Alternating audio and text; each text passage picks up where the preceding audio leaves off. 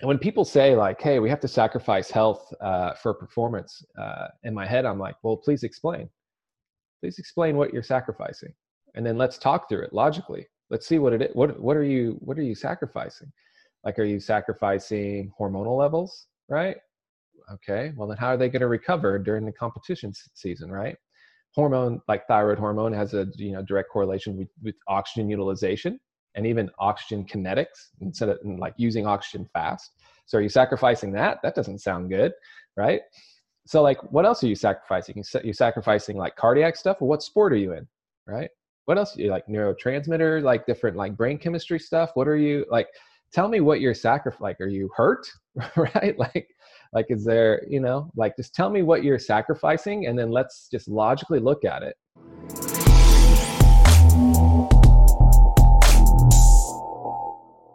Welcome to the Upside Strength Podcast, your number one resource for all things fitness and performance in Switzerland. Today, we're going to be chatting with Aaron Davis of Evolved Health and Performance uh, about all things energy systems and how we can try to maybe update a little bit the vocabulary that is currently being used uh, in the strength and conditioning field around energy system training. So, Aaron is a sports performance and health coach with 10 years' experience coaching athletes and teams across multiple sports Utilizing multiple diagnostic technologies and labs, Aaron firmly believes health and performance go hand in hand. He coaches athletes in the Austin, Texas area, as well as international and U.S. athletes remotely. Aaron, thanks so much for uh, joining us on the show today. Yeah, well, thank you very much for having me. Yeah, so uh, I believe you have a, a track and field background. Is that correct? Yeah, uh, you know, 800 meter athlete ever since I can remember. Um, you know, started since started since I was like eight years old, and I was forced to uh, to to race and uh, to train, um, and then fell in love with it later on. But yeah, I mean, my background kind of was what I think was good about that is that I got exposed to different types of coaching ever since I was very very little. So uh, it, it definitely spurred some curiosity to say the least. Uh, how how do those early experiences influence what you do today, or maybe some percept- that perspectives that you you might have on on coaching? Uh, I would say like uh, I wish I had the moxie back when I was uh, you know ten years old, just because uh, I remember being out in Kansas on um, you know dirt roads, and we are doing 400 meter repeats, and we are doing all out 400 meter repeats at like 10 years old. We were like falling on the ground. We were like it was like 105 degree heat, you know. In my head, I was like, this can't be right, you know. Yeah uh, so you know, I wish uh, it probably would have saved me out of a couple bad workouts I didn't want to be in back then. So. Right. What What are some of the good things that you remember from those days in terms of whether this was the coaching or the training or the experience that you went through? Yeah, I think uh, one of the biggest things was just the the fact that like I, I, found a lot of patient coaches, which which need to be. I was pretty competitive and I wanted everything now, um, and so they really slowed me down. They actually, you know, the probably the biggest influence was uh, you know a coach I had in high school named Ivan Torres who was like, "Hey, you're gonna have to do this thing called aerobic training." Right, you got to stay away from the track as much. You have to actually do like low intensive stuff. You just can't be going fast all the time. Uh, and so that that was a game changer. The moment I did that and like layered it kind of like that, uh, the, the you know enhanced some of the aerobic processes, then that was that was game over for uh, you know me in, in the sense of like my improvement, my performance. So uh, where where do you see that today? What are young athletes too eager to do or or, or to not do, in, in your opinion? Mm. Slow down. I mean, we it's it's probably the same thing, right? I mean, it's it's very hard to do some of the stuff that's just not cool. It's not fun. Um, you know, I mean, it was very it was it was a struggle for me to go on thirty minute, forty minute runs when I was, you know, low intensive runs when I was like ten to twelve years old. Um, you know, I was kind of forced to do them when I had to. Um, but even now, like knowing kind of what we know now in those periods of time, those are like crucial. Which you, see it in the Kenyan athletes already, right? Or athletes that are just more active in the countries that uh, that's like their daily life. Uh, and even when we think of like even the respiratory training and stuff like that, I mean, there's so much that can be done at that age that if like they just bought in, or if there was a way for a coach to, uh, you know, uh, get them to buy in, right? Uh, there could be huge gains. You could take average physiologies and probably make them to definitely above average physiologies. Um, I heard Stu McMillan talk about different uh, kind of archetypes or profiles of sprinters, and I find this. I found the same kind of uh, again archetypes with a 400 meter coach that I that I interviewed recently. So there's athletes that have a more say reactive or elastic strategy, and then mm-hmm. athletes that are more kind of forced by force biased. Um, and mm-hmm. those those athletes handle loads and intensities very differently. Uh, where, for example, the very elastic and reactive ones don't do well with a lot of uh, long slow distance even for like say 400 meter athletes and they have to manage themselves on those days um, and then on the on the flip side the people that are more force biased uh, will have a really hard days with very very high intensity days um, do you already see those kind of archetypes in in youth athletes or does that develop maybe later in time? Um, i think you see it uh, start then and, and mostly it's because it's kind of like how they're wired. I mean if we think of like where are they producing like you know uh, you know more of like kind of the rate of force development in the sense of like even in just uh, in, in structure all that plays a, a part.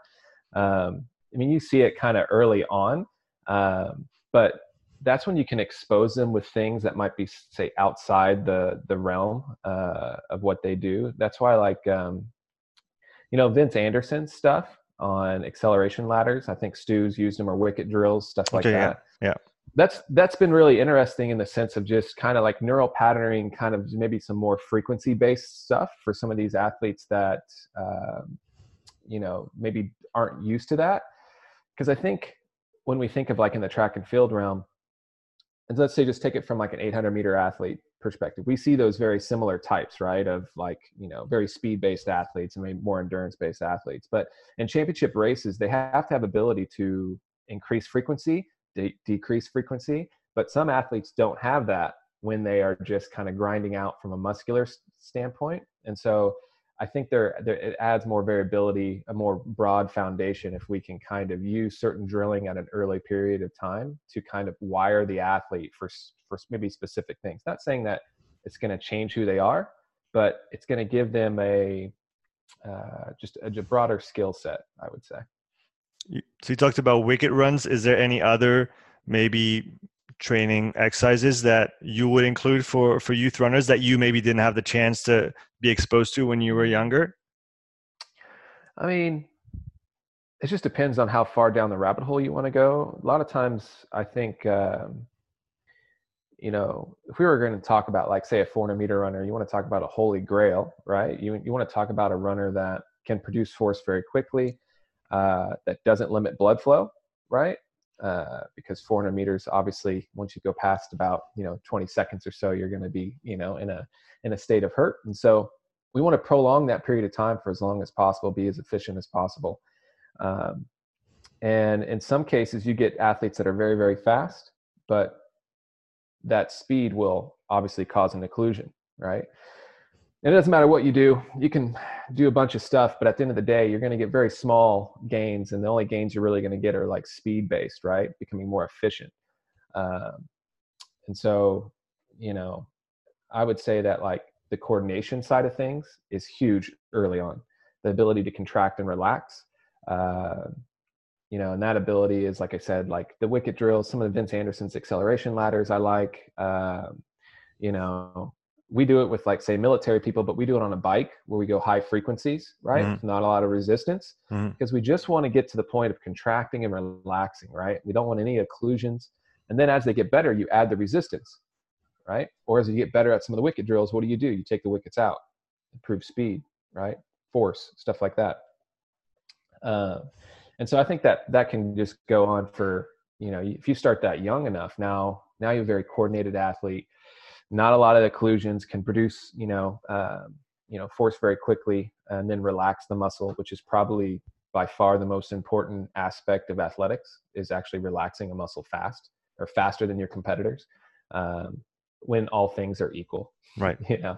Um, but yeah uh, that those are some ideas i would say i would do um, and then like you know i always bring up the anti-gravity treadmill but that's just uh, you know that's just like in a sports performance facility and you have access to it but it's it's this idea of unweighting the athlete so you get a more neural stimulus and yeah, uh, um, yeah i think that can go a long ways uh, kind of what uh, JB Morin does with his uh, kind of V zero focused work. I don't know if you're familiar with his work. He's a French sports scientist yeah. who works on yeah, yeah. force velocity profiles. And so when if people need more absolute speed, uh, he'll work them unweighted. Where he, he said he he set that up with a, a, skateboard at first, where they were lying down on a skateboard and pushing against the wall as hard as possible, so they didn't have gravity to to, to fight against, mm-hmm. or jumping with bands, like assisted with bands. So the the anti gravity treadmill is in that realm, but specific to running. Is that right?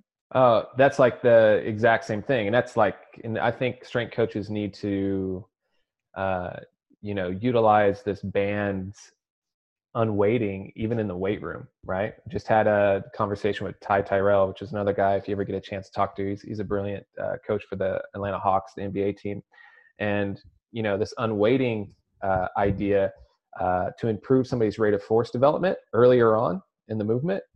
I mean, that's so good. I mean, that think about the people that that produce rate of force or their peak uh, power like late and then they still hold on to that contraction. What if you can improve that power early on in the cycle and then have more time to relax? I, I feel like that's super advantageous for for performance. Going back to the different profiles of runners and, and sprinters have you been able to pop a Moxy on those on those athletes and maybe see some kind of uh, either occlusion, occlusion certain occlusion patterns or or um, let's say energetic trends between the two types of, of athletes to, to t- speak pretty broadly because it's obviously a spectrum and not you're either this or yeah. this but yeah. For sure. I mean generally what you're always going to see let's say uh, let's, let's take a 400 meter athlete uh, during the acceleration phase you should see uh, like kind of arterial occlusion patterns right? You're talking about like longer force time like longer time to produce force um, and that that tension is generally going to cause you know not really a lot of muscle going down or a lot of blood going down to the muscle and not a lot leaving right? But then let's say as they get up to top speed you're going to see more of these kind of venous patterns with every step where like they venous spike when they touch down for tension or when they push off and then in the flight phase there's a, a relaxation time right? And that's when at the end of the day like that's what you want. Uh, i mean I, I would say like all elite 400 meter athletes probably have that picture um, unless they're just incredibly super super fast right? Um, because you need still oxygen to be kind of being delivered uh, and at the very best when we're talking about high speed stuff we're talking about a venous occlusion and relaxation. That's when you know you're elite. Um, one of my business partners uh, you know tested up some of the elite rock wall guys that just the minute you know they climb up like spider-man up a wall. Right right right. And uh and he looked at their forearms and that's what they were doing. They were venous occluding and relaxing relaxing so fast because think right. about how fast they're climbing up. And so that's the same profile you're going to see a lot of times in like say 400 meter athletes because you still need blood flow but you still need high forces. That's a good blend right there right? Where like we've had a you know a, a couple bobsled athletes come in for training and like you know we'll, we'll we were just doing it just for the hell of it granted like in their sport we don't you know it's not a not a big thing to maybe put on a Moxy but uh, we were just seeing arterial occlusions the whole time they're sprinting you know you know, so it's like right. they're they're you know they shit out the back when uh, you know after like 40 meters of, of running you're just like oh man uh, but in our head though we knew that from the the volumes that we had to give them and stuff like that uh, you know, we just had to keep that in mind, right? That they're creating these types of tension uh, when they do all these activities. And that I guess also comes with kind of the build of the athletes and the requirements. They're very kind of muscle heavy. Those those, if I'm not like mistaken, those bobsleigh athletes yeah. create a lot of tension, yeah. which leads to well, usually if if you don't have the cardiac output to match, uh, you you run into occlusion problems. For for the listeners and the viewers that aren't familiar with all those words that we threw around here a little bit, occlusions yeah. and O2 in the muscles and stuff like that, could you give a brief overview of that aspect of of energetics and how all this works? Yeah, for sure. So we just realize that there's like obviously like everything's working together, right? So we have obviously the heart, uh, you know, pumping out blood, and there's always like a pressure gradient, right, uh, going through our circulatory system in the heart. That's that's helping regulate that. Um, but the simplest way of thinking of it is, is just we have a hose, right, with water flowing through it. If I slightly put my foot on the hose, underneath that hose, there's going to be just a slight um, decrease in, in, in volume, right? Because I just slightly just kind of pressed on the hose. That's what we would call a compression, right? Is when you generally, um, you know, put just slight amount of force. And then us strength coaches, if we think about it from like a 1RM perspective, which is always good to think about, anything under like 30% of their 1RM should just be a compression, right? Just lightly putting uh, a little tension on the hose. Now, venous occlusion is when I just kind of put a little bit more pressure on the hose and I stop the flow from going out. And on one side, I have a buildup of, of, uh, of water, right? Or buildup of volume, right? And so on the Moxy, you're just going to see blood flow going kind of spiking and going up, right?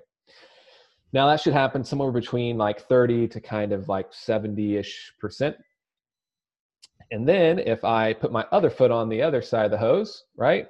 And now there's going to be no change at all in blood volume, right? I'm stopping it coming in and I'm stopping it going out. That means if I put the Moxy in between my legs, there is no change in volume, right? That's when we're talking about big time tension in the muscle. That's when we're talking about like anything above 80% on a 1RM.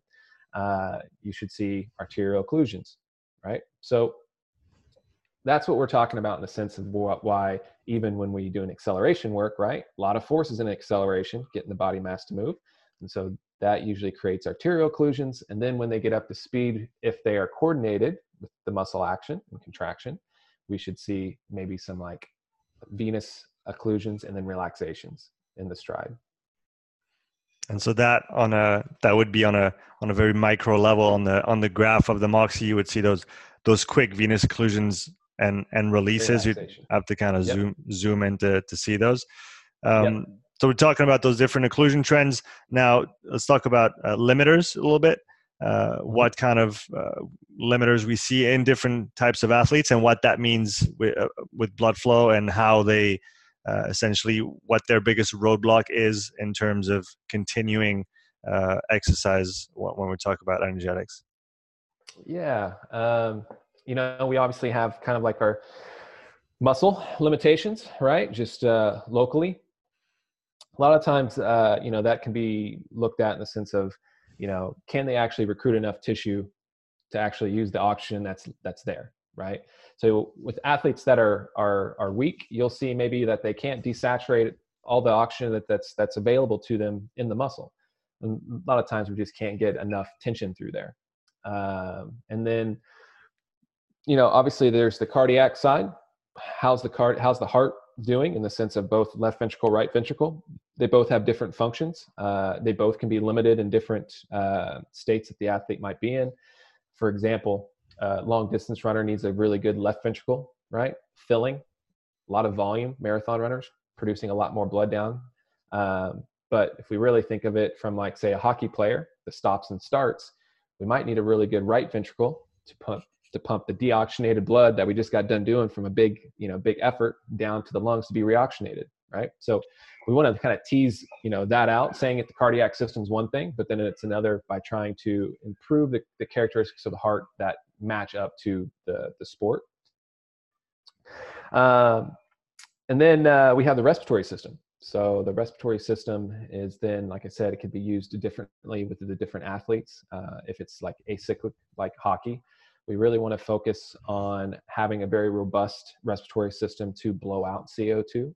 And then if we, uh, you know, have uh, the more the endurance types, we're looking at, well, how many max liters can we do and for how long, right? Like we're, we're just, it's that capacity and, and volume again uh, for the respiratory system. And then all of that interacting with the, the athlete's nervous system, how they produce power, all those things are kind of being, I would say, monitored in, in their own specific way.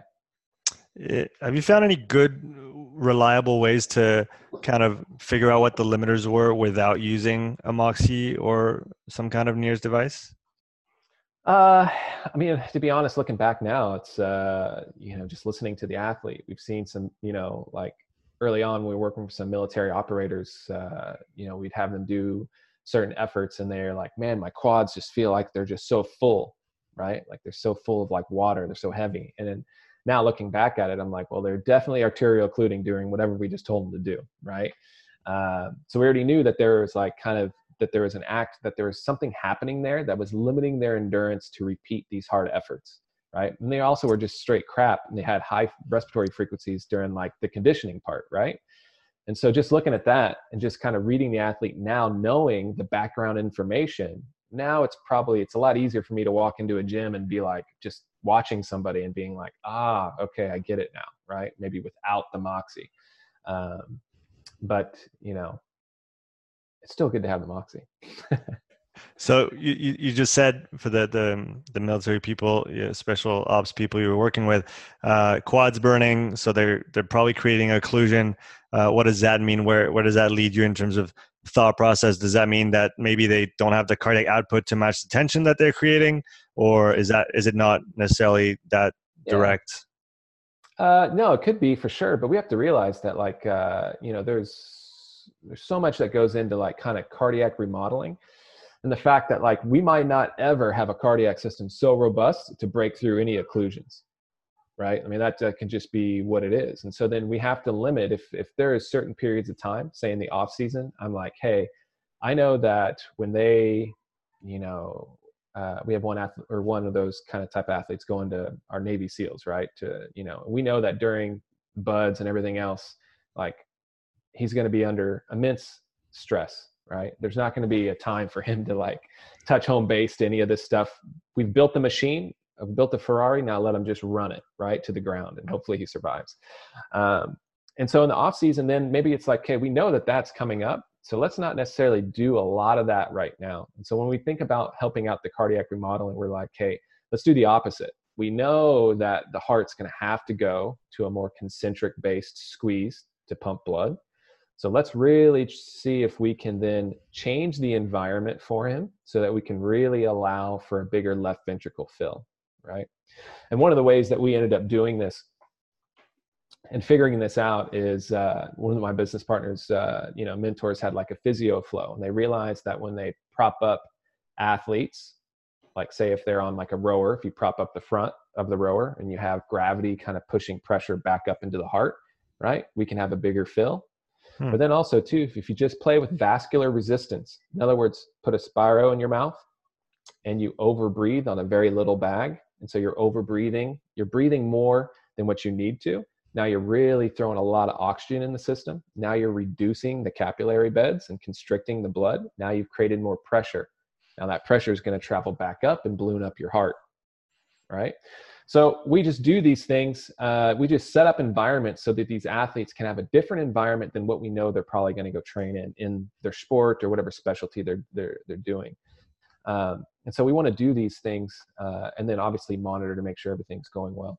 But uh, just to limit. And that means for those guys too, it's that we're probably not doing like high intensive stuff that's, you know, maybe past 20 seconds because we know what that's going to look like. There's going to be some compensations that like right now it's it's hard. If the body has to compensate all the time then how can you really build a good functional system right? Like my heart's always having to like well no we're trying to figure this out because you're pushing us all the time then and then i'm trying to also make it bigger. Well there's two different there's competing demands there. Um, and so we're always just trying to look at that and see if you know how can we you know take off some load here so we can actually fix some other things. Um, so it's interesting how you talk about building the structures within the body so that when they're put under strain and duress they they can do their job. But if they're always overtired and, like you said, compensating, you're you're never actually training the thing that you need. So you talked you talked extensively about the heart and the different parts of it and how you train it. Um, if if a, if somebody has a tendency to occlude really early, um, is there anything you can do to decrease their kind of tension production in the muscle? And or, or do you go straight for now he needs more more kind of cardiac output to, to balance that out is there a way to to improve that kind of relaxation or or maybe yeah decrease tension? Yeah i mean uh you know so from the cardiac side just realize that like within our training program we're always doing that like we're always setting up environments for the cardiac system just like we've always heard people be like oh you always need to like work on your aerobic system right? So for us it's always in the program uh, but when it comes to like reducing coordination we actually start like i said with unweighting. So even if they are let's say a hockey player we'll put them on a bike just because we can lower the resistance all the way down to nothing right? And if we think about the pedal stroke, we've always we've all been on probably a bike where we've taken off the resistance, and then you're just like it's like almost biking you, right? Right. Now that means that you can't produce force in a quick enough time for that pedal stroke to turn over, right? It's it's going faster than what you can, you know, your your RFD. And so we want to find a place where that they can do that and then not occlude even if it's like you know that's why we, when we do our evaluation we want to see what time do they start an occlusion? So most athletes when they come to us they they we, we evaluate them and we see like what's the interval time to take before they start occluding? Some athletes it's 12 seconds some athletes it's 15 some it's 9 and so then we just need to set up an environment early on within like say the off season. We want to work on coordination. So one of the biggest things you'll see from like our training that uh, kind of um, methodology is really just coordination sits at the top, right? And that has such a vast uh, meaning in pretty much everything that we do. It's not only coordination of the muscle, it's the coordination between all the functional systems together for a specific output. Uh, and so for us, like I said before, that that tension, well, we're we're looking at you know isos eccentric some of that stuff can do it too some of uh, the plyometric routines that we do uh, even velocity based training, unweighting, right? On some of the strength work will work, the, the resistance on the bike. It's just really trying to get to an unweighting phase for them to play so their nervous system actually gets the, um, the stimulus that we want, right? To expect that you're going to get that stimulus in the, in the normal training environment. Well, they've done that for the last 10 years and it hasn't worked. So we have to switch it up, right? And so that's what we're doing. We're always exploring environments to put to, to make them um, you know better off to get some of these elicit some of these better adaptations instead of saying well this is just the way we've done it always right? In terms of staying on the muscle uh, so we talked about somebody who occludes really fast has too much tension and like you said really interesting. I never heard about training coordination kind of neuromuscular coordination in, in that in that way and, and emphasizing the the relaxing part of of the uh, of the contraction cycle. Um, then on the flip side, when somebody has a hard time pulling O2 out of the blood, um, what can you do in that case to to to make their life a little bit better? Yeah, so we're looking at somebody who can't extract. Well, then we're looking at more of like the, traditional, maybe high intensive efforts. So maybe it's like, hey, we're just going to repeat 15 second efforts very fast with the tension that they can moderate with good with good compressions, um, and we just want to keep hammering that right? Uh, you know, I would say like a good dose of that, you know, two times a week over a span of a couple weeks uh, should really, really help out their, um, you know, utilization of oxygen there. Um, and yeah, then we're just always, you know, we probably do more volume of that than most people, but you can, I think, while you utilizing this technology, it allows you to see how the adaptation's going. Um, a lot of the stuff when we consult with like just the different teams that we do a lot of it it's in the warm up of a lot of these guys. Even if they don't use it for training it's just like hey just monitor your guys to see if they utilized down to 10% say on most days and then, and then today they don't right? Then maybe that's not a day to go hard or maybe that's a day we lower the volume for them. Um, because at the end of the day like the, the your ability to use oxygen is by far the biggest predictor of performance and also health. So do you do you really focus on that like kind of O2 piece in the training? Do you still look at data for for example, I heard you talk about using Omegawave in conjunction with uh, with the Moxy. So do you still look at the Omegawave data that morning and does that inform your training or does that just raise a flag and then you confirm it with the moxy how, how do you play with those different technologies? Hmm. it's i would say it's like uh, they're, they're both telling you two different things. So one's giving you more of a, a central governor kind of idea the Omegawave's looking at like kind of brain how your body's adapting to the loads or the environment that you're in. Um, and then the moxy is giving you how you're adapting to the stressor now right? And so we might have a, a, a system that is, um, you know, everything's green on Omegawave, right? But man, we maybe we really beat up the tissue a little bit. And now the tissue's maybe not necessarily taking up oxygen like we usually see it, right? Or in worst case, maybe we're even seeing coordination go out the window. when we see an athlete that always has compressions doing their warm up or they're doing accelerations and then all of a sudden we don't see something right and you know just to touch on this and i think this is a fault of some of the some of maybe the moxy users is that like we we try to label things as good and bad but i mean we've seen let's say a running back in the nfl where you know uh, you know on one leg he was arterial occluding during some of his agility stuff and on the other leg he wasn't and then somebody was all like, well, should we improve the occlusion side? And I'm like, no, I'm worried about the other one. like, why is he not occluding on the other one? Right? Like, why isn't he not creating tension? He is moving extremely fast. Right. Right. right. And so, in some cases, like, we have to look at it and say, like, hey, what is it? What's it supposed to look like? What do we expect? Right. Um, and then, like, identify it, like, we can have generalities but let's let's put the specifics to the individuality with the actual sport or athlete we're, we're you know we're working with yeah so like you said it's not it's not black or white in an absolute manner. It's all context dependent. When you have to produce a lot of force you have to produce a lot of tension then like you said you, you want to see an occlusion. Uh, what, what would it mean then to continue on that on that line? What does it mean if he if he's not occluding during something that does require a lot of tension and a lot of force? What what where does your mind go in that situation? Well and that's that's that can be so we want to investigate it right? Like for us uh, you know using force plates and dual force plates just to see right to left see if there's any differences in like uh, you know his outputs and what that um, what that's looking like on on some of the data from that.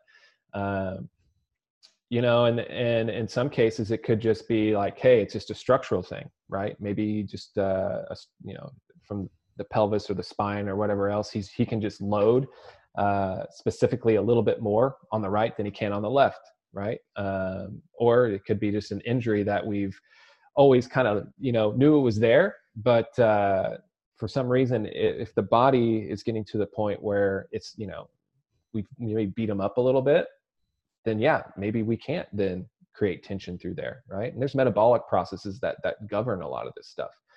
Um, there's even you know uh, and that that's what's really interesting even about the moxy is the fact that on one leg he could we could actually on the moxy see oxygen go up while he's actually doing a high intensive effort. So it's actually not being utilized at all. In fact it's just accumulating underneath the sensor right? Where the other leg is arterial occluding and you know utilizing oxygen it's going down like, fast yeah. like mad, right? And so, and that's the thing about Moxy is that like we have to explain the graphs, and there is something that that other leg is doing that is, I don't want to go too deep, but reductive stress. So we've always heard of oxidative stress, but reductive stress doesn't allow the muscle to utilize oxygen.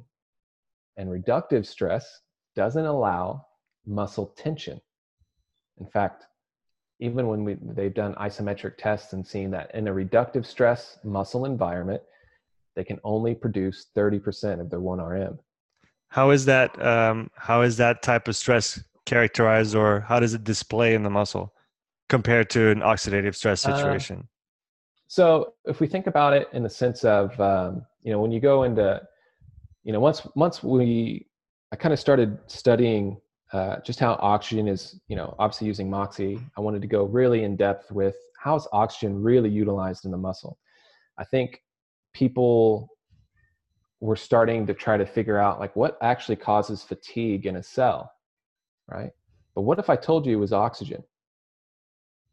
It's not hydrogen, it's not phosphate, right? It's not lactate, right? And if we really think about it from a cell level, in evolution, why would you penalize somebody for mobilizing energy? You know, that's like having a kid and he's like starting to scurry around and explore his environment. And you're like, and then all of a sudden, like something inside of him, like a leash, is pulling him back. Like, no, no, no, you can't, right? Like, how are we going to evolve from that? But if we look at all these like waste products, they actually help us build structure in the cell or around the cell, right? And so that got me thinking is that oxygen is probably our limiter. If we think of oxygen as a poison, which when we open up milk, right, it spoils. What happened if it was the same thing in a muscle, where oxygen flowing into the muscle changes the environment? And when it changes the environment, we can't use it anymore, right? We can't use the function of the proteins anymore. It changes it.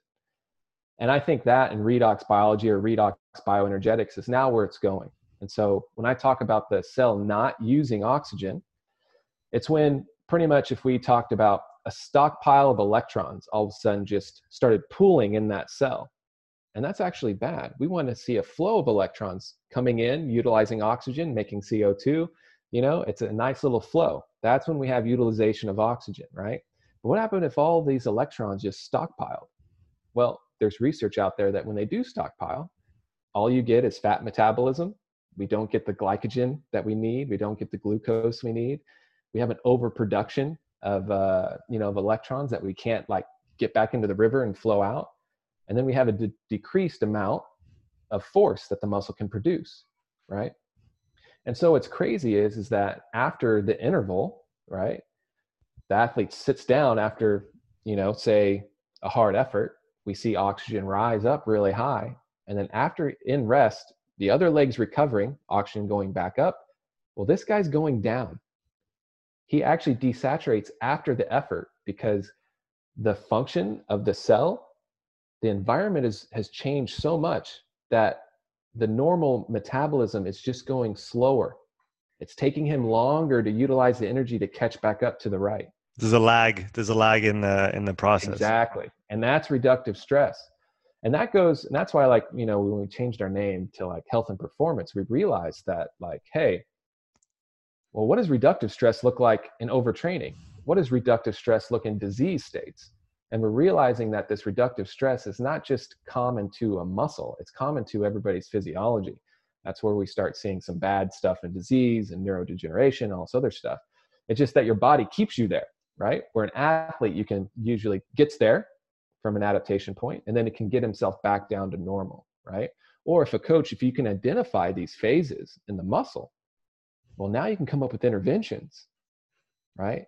Now you can recover your athletes faster than any other coach because, well, they just don't know, right? They don't they don't know these phases of metabolism in the muscle. Uh, they don't know what maybe truly fatigues a cell. Well, now you do, right? Um, and not to really harp on that, but just we just started noticing weird things like athletes would have amazing workouts where they're utilizing oxygen they have the best workout ever they're producing tons of power and then like two days later we put on the moxy and we're seeing both legs just boom shoot up with oxygen in the warm up and they're not utilizing at all. And we're like we did everything right. We monitored the workout. They had the best workout they've had. Well, what did we do? We took their threshold of utilizing oxygen at a very very fast rate and we pushed it. We pushed it longer than the structures could handle. And then their body was like hey we gotta we gotta like we gotta figure this out now. We have to adapt right? And so that that started showing us that like hey sometimes this happens with good workouts or what we perceive as good workouts for right now right? Um, and so that that got a, got our mind rolling. And that's when we started also seeing like Omegawave go parasympathetic like super parasympathetic. So when athletes have like this kind of overall reductive stress type you know uh, trends on the on the moxy we see athletes that are super parasympathetic. We see moods that are like oh i don't really want to train today right so there's things that are tied there and it and uh and if you dig further which i know we're going down rabbit holes here but hormones right they help this reductive kind of homeostasis and we just didn't know. We always think of like hormones, and we're like, well, why do bodybuilders use hormones and stuff like this? And in my head, I'm like, well, they're they're tweaking the system. They're allowing certain things to happen faster than maybe what uh, normally would occur. So, yeah, it's uh, there's a lot that goes into all of that, but it's uh, you know, like I said, if you go down the rabbit holes, it affords you knowledge to then make interventions that can, you know, you know, put you through the roof when it comes to training athletes yeah essentially using technology to ask better questions uh, along the way to, to bounce back on what you were talking about that parasympathetic um, kind of showing on the Omegawave. a lot of people think that the sympathetic response is bad but can you talk a bit more about that parasympathetic and what it represents and what it what it does to you? Kind of that shutdown yeah. kind of freeze mechanism? Oh yeah for sure. I mean uh, you know we know we started noticing this with uh, you know even just some of our you know the bodybuilders we were actually looking at. Their normal training that they were doing beforehand kept on pushing them clear to parasympathetic like low heart rates kind of mood was in libido was in we started seeing on the moxy sometimes they wouldn't utilize oxygen very well. And then the moment that they get on gear all of a sudden they get shot to sympathetic. They're mobilizing energy crazy right? Hrv goes through the roof. So the whole system the whole organism is trying to like you know mobilize energy. And so for me i was like oh man that parasympathetic probably is not good.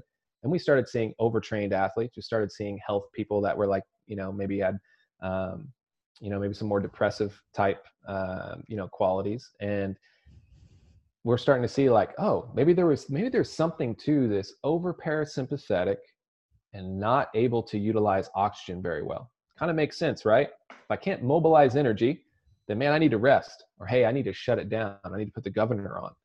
And so for us like when somebody's sympathetic like in my head i'm like you know to what what degree? And is that that athlete if he's just a little sympathetic and there's nothing on there that i'm like you know if i have a speed and power athlete and he's just a little bit more sympathetic am i going to like penalize him? Like have him just do tempo runs to, to focus on his aerobic output? I don't know if i have that kind of time and he might fire me you know? So i mean at the end of the day it's like uh, we're just trying to find norms for these athletes. Like i said before there's nothing necessarily good or bad. It's just how far to the spectrum are you right? Now parasympathetic overshoot to the point where like it's about to go off the mo- or the Omegawave graph i can pretty much say that's probably not ideal you know? Um, and so yeah we just want to try to find interventions to kind of pull people back a little bit you know to, to back to normal so we can regain some good good training. There was a, a trend starting a, a, few years ago i mean probably farther back for people like you who are 10 15 years ahead of everybody but uh, using that hrv in the morning to kind of see where you are in terms of your ready state or not and then tailoring your training on that day according to that. Have you have you seen those kind of those correlations where if somebody shows something on whether it's the Omegawave on the sympathetic side or on a simple hrv for people that don't have the Omegawave does it translate then into say decreased performance um, when it comes to the workout that day? Or maybe they can't do as many say you're doing repeat desaturation intervals maybe they can't do as many as if they were in a ready state. Do you see that or should people kind of take that hrv score with a grain of salt go go in kind of warm up see how they feel and then adjust depending on on how they feel yeah. that day? I mean i'll be honest and, and just tell you that like on a day right like on a specific day their test i look at it hey then we do it. There are some variations in the sense where like i would say and that's where like i think just looking at the data and seeing kind of standard deviations of what the athlete usually sits at and seeing above and below where they're sitting on that day that gives you a little bit uh, i'd say more feedback on on like hey why are they so off today? Right? But uh, to be honest like I, I see the fact so we've done it multiple times. We've we're multiple ways. We've done it with athletes that are training with us five days a week and we just whatever we write down we have them do regardless of the hrv and then we've had the times where we have the five days we still get the five days in the week but we try to pair it with what is most available via Omegawave and not that i not that it necessarily hurts that day but i noticed that it hurts our our like microcycle finish. So like how many weeks can we string a really good work before the athlete adapts? And if we do it with the Omegawave, we get far quicker adaptations over the long run, quicker. So now if it would take me, say an athlete's really going to peak off of a, a microcycle, let's say in eight to nine weeks.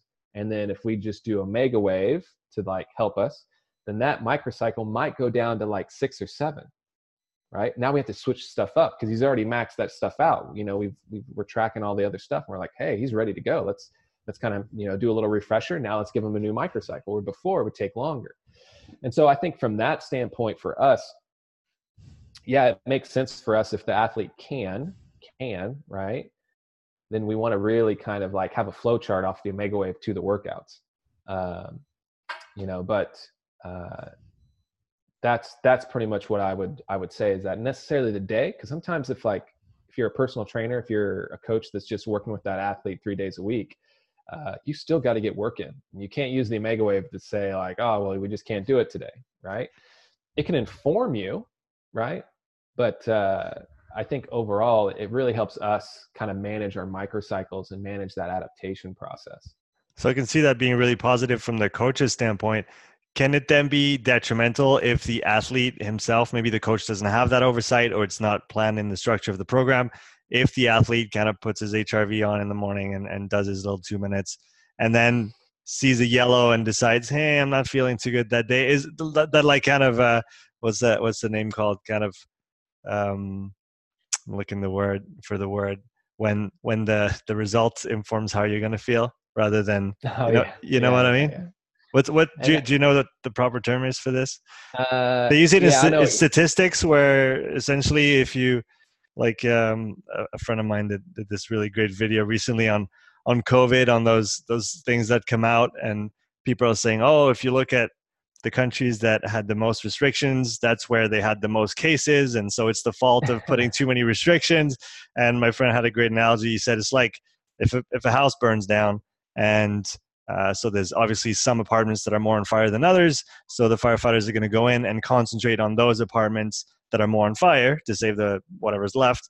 And then people go in afterwards and and, and they say oh look the firefighters were here and they caused more fire so it's the firefighters fault kind of that reverse. Yeah, no. So, so does that kind of uh, kind of reverse feedback? Is, can that be negative for the athlete uh, if he's using that by himself, kind of thing?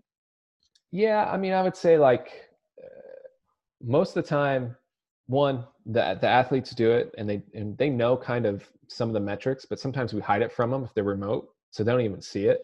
Okay. Uh, some of the mature athletes that that see it and realize that like, hey, like they're with us they hear us talk. So like i'll i'll tell them like hey like yeah your Omegawave is maybe a little off but like we have we this is the only time we have a competition coming up. If we don't do kind of some of these tune up stuff or just you know touch base then like we don't have a chance to do it. So maybe we should do it but maybe we lower volumes or or whatever else right? Um, so they don't take it so harshly. Some of the younger athletes to be honest they don't they don't even we don't really tell them much about it you know? Like we we give them some ideas on the sense of like hey this really improves because you slept really well or you started eating different or stuff like that.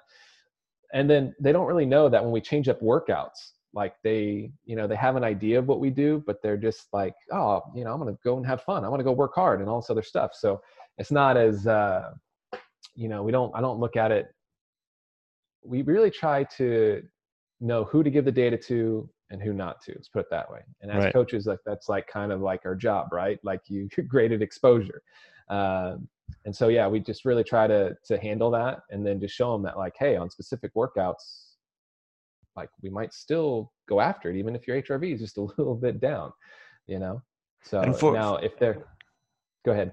Uh, sorry, yeah, for say a recreational athlete who doesn't have a coach, who doesn't have that you know referent person that can say i'm going to yeah. tell him i'm not going to tell him i'm going to change the workout can it in that case can it be would you recommend that someone use it, uh, let's say someone is not doesn't have crazy training volumes they might be training five maybe six times a week and say they're an endurance runner for example um, should they use this to inform that day's training without having that coach co- coach's oversight where they they put it on in the morning and they say okay so i'm going to kind of tailor my day according to my hrv score. Should, should that be done that way or do you feel like it's just kind of maybe blunting some of the the potential of of the simply the training where even if you don't feel great that day it doesn't mean that you can't do a really good training sessions training session and then kind of adapt from it? How do you how do you see that? Yeah, I mean, for a recreational athlete, what I'll tell them is, is just monitor it, but don't do anything with it like okay. literally just watch it right? Train like whatever your whatever your training schedule is just train right? And just watch it over time and then see from like say from week one to week eight or week 12 or whatever what's happening. Start there first. See if like what you're doing is creating some adaptation that actually is meaningful. And then when you get there then the next level is then okay how can i make it on a day-to-day thing right? It's just that right now it's like the, the first thing is is like what you're doing is it actually working? Let's start there first right? And then from there then you can maybe get into the you know the finer details. But that's that's probably where i would start with recreational athletes. Like you got to train. Like if you're out of shape or whatever else like you got to put in the work. Uh, and in some cases too is that they can't produce enough intensity really to elicit something that's very detrimental right? Unless it's environmental. Now that's a whole different other thing, right? Their perception of their, you know, their environment, how stressful they are, uh, or how stressed they are in work or family relations. You can you can start seeing some roller coaster stuff in HRV then, right? But still, it's still the thing is that okay, if I'm adding a workout, I'm adding a microcycle or, or a few workouts in a week. Over time, I still see adaptation. Or what are we doing, right? And so that's always the first. Uh, sorry. just batted them right out of your, ears. Yeah, I know. That's my my hand gestures. People that see me talk before, I'm just all over. But uh, but that's that's uh that's literally the first thing that I would do first is like, hey, is what you're doing, are you actually getting a physiological adaptation over a span of time? And then get into the weeds afterwards. Yeah, so maybe that's a good segue to talk about that health to performance spectrum. Um, I've heard many things over the years going from uh, you need to be healthy to perform, others saying that it's kind of a uh, at some point in terms of performance you have to give up some of your health. Uh, so i've heard a bit of everything. What's what's your stand on on on that? I mean it's it's in the name of your company so i i kind of i can kind of guess where that's going but um, did you always have that perspective on health and how important it was for performance? Uh, and how did you come to the realization that it, it was an integral part of of everything that you do? Mm-hmm. i would say uh, you know when i first started out like uh, some of the the bigger guys that influenced probably like my coaching uh, was like Dan Pfaff and then Henk Kraaijenhof, right? Mm-hmm. Mm-hmm. And so I used to read Henk's stuff, man, way, way, way long time ago. But uh, in my head, I was all like, he is, he is, you know, in my head, I always thought I was like, he is maintaining health while still working on great, like, you know, performances and like adaptation you know and training. Like he's not trying to sacrifice training just to keep somebody healthy right? He's actually trying to make their health more robust to handle the training. And when people say like hey we have to sacrifice health uh, for performance uh, in my head i'm like well please explain. Please explain what you're sacrificing. And then let's talk through it logically. Let's see what it is what what are you what are you sacrificing? Like are you sacrificing hormonal levels right Okay, well then how are they going to recover during the competition season, right? Hormone like thyroid hormone has a you know direct correlation with, with oxygen utilization and even oxygen kinetics instead of like using oxygen fast. So are you sacrificing that? That doesn't sound good, right? So like what else are you sacrificing? You're sacrificing like cardiac stuff. Well, what sport are you in, right? What else? You like neurotransmitter, like different like brain chemistry stuff. What are you like? Tell me what you're sacrificing. Like, are you hurt, right? Like, like is there you know like just tell me what you're sacrificing and then let's just logically look at it. I think some coaches just uh, say oh fuck it like uh, at the end of the day like we're just going to train hard right? And we might you might feel like dog shit but uh, we're going to rah rah cheerleader you into some great performances. And uh, you know and in my head it's like okay well let's just let's just break it down. Like what are you sacrificing? If you tell me something that you're sacrificing that is definitely not needed then like we can go from there. But if you want to talk about having athletes that can perform at a high level for a long period of time health has to come along.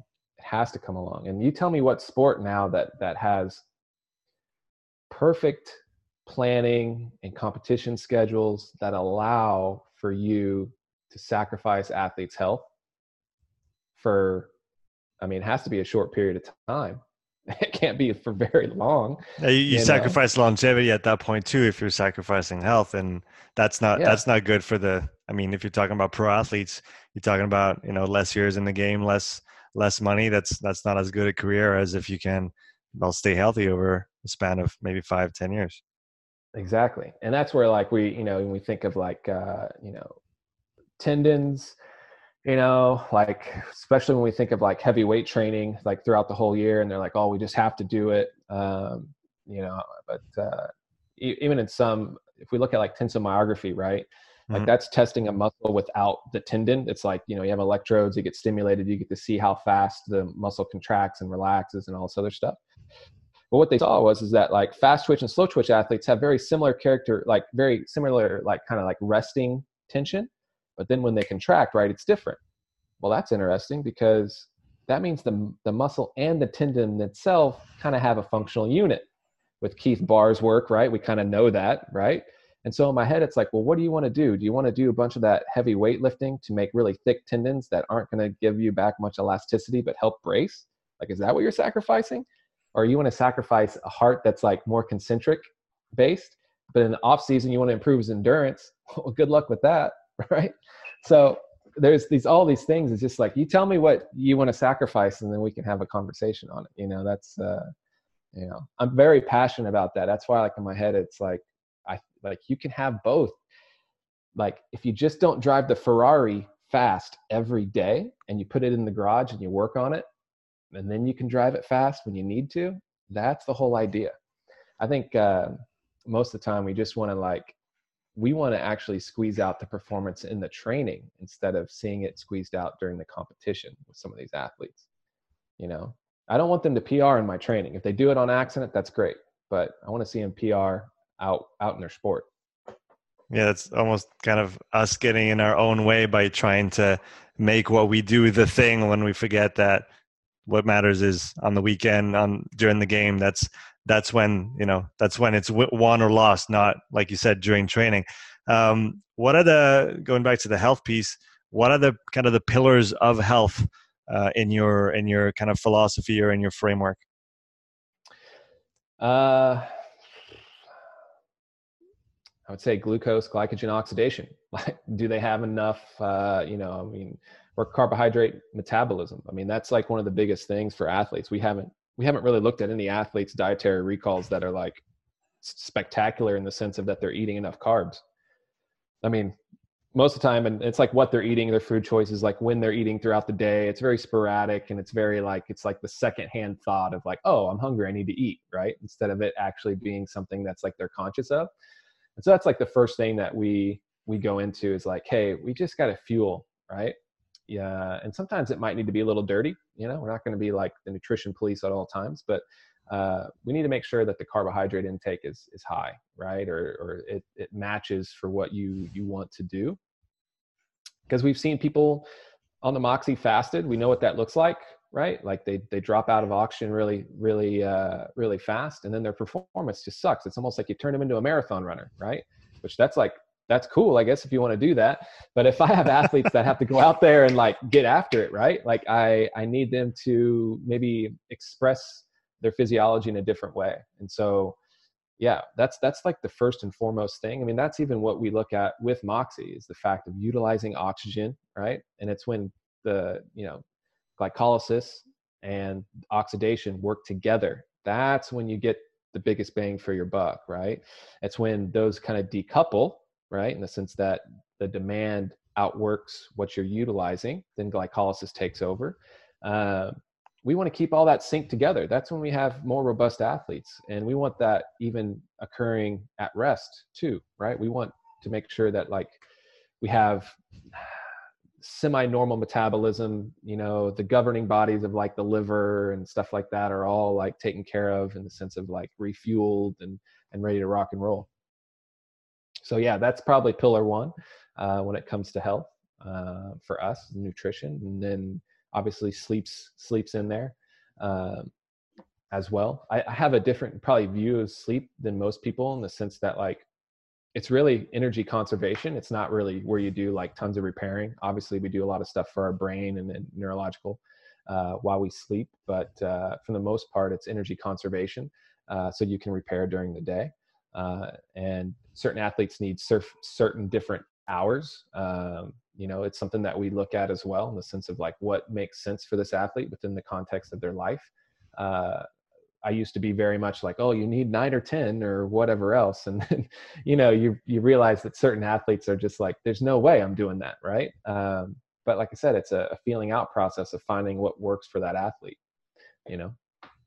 So you, we touched on nutrition and the importance of of fueling, uh, glucose, carbohydrates, and uh, then you just touched on sleep. Um, how do you help your athletes manage kind of their their personal life um, so that they don't have excessive amounts of stress coming from that aspect and kind of keep all the stress coming from the, the training that you're you're giving them yeah i think one uh just in so our environment is weird um where we are at in the sense of it within our gym um and to be honest we're it is not out of the ordinary for somebody to walk in and see like two of the coaches meditating in the corner, right? and so, uh, you know, and, and, I'd say like yoga and meditation is really big. Also, family is really big uh, within uh, our gym. Like uh, my, my, coaches and my family as as a whole, they're like an extension. Uh, our clients are very close, so you have to realize that like we don't operate like a normal gym. It's like we work with athletes one on one. We don't do any group stuff. Uh, you know, at least not too much. Um, and so everybody that comes in, there's just a lot of uh, attention, right? And they just kind of get absorbed in our family and our weirdness.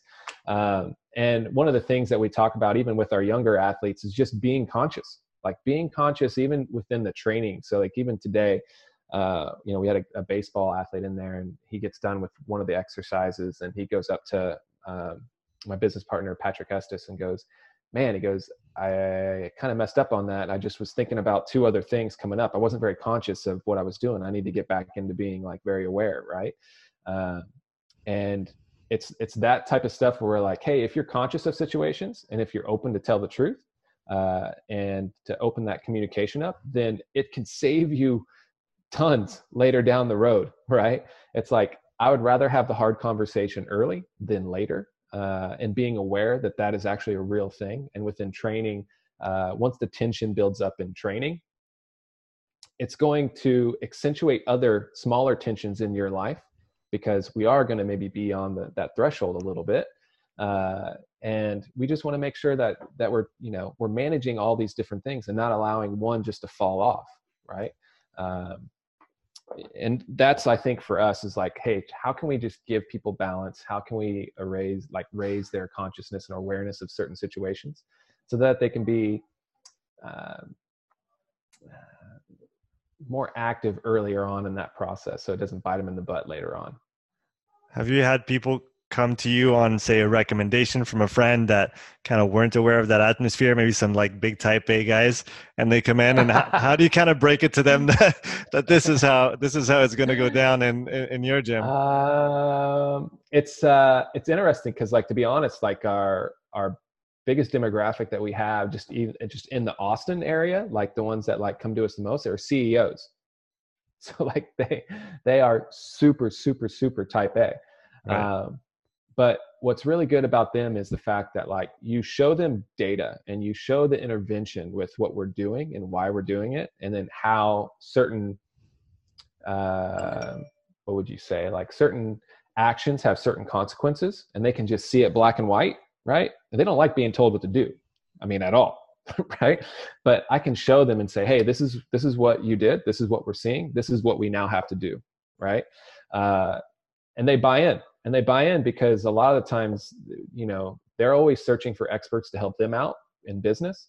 And so then if i can tell them and not lie to them and they see benefit and they see what i said comes true then all of a sudden then they're they're bought in forever. In fact one well actually two of them now they won't even work out unless they get an Omegawave every day.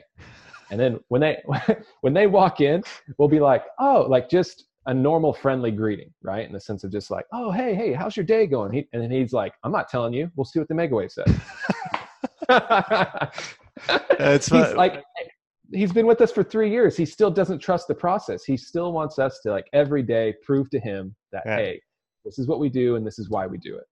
Uh, I guess that that, feed, that feedback is really invaluable. I was talking with Pat Davidson recently, and he was talking about this too, where that that data is the kind of the objective feedback for for the client. There's no kind of egos involved. There's no coach saying that it, that's how it is. It's really like they can see and uh, i don't know if you're familiar with what pat's doing right now in terms of kind of oh, yeah. rigging some uh, some um, measurements uh, collecting stuff. I, I don't have any better word right now. On some yeah, machines. no, like yeah, right Kaiser, so, Kaiser exactly. So you can so you can quantify rep per rep like uh, distance traveled you know rate of force uh, development and and and kind of all the work done.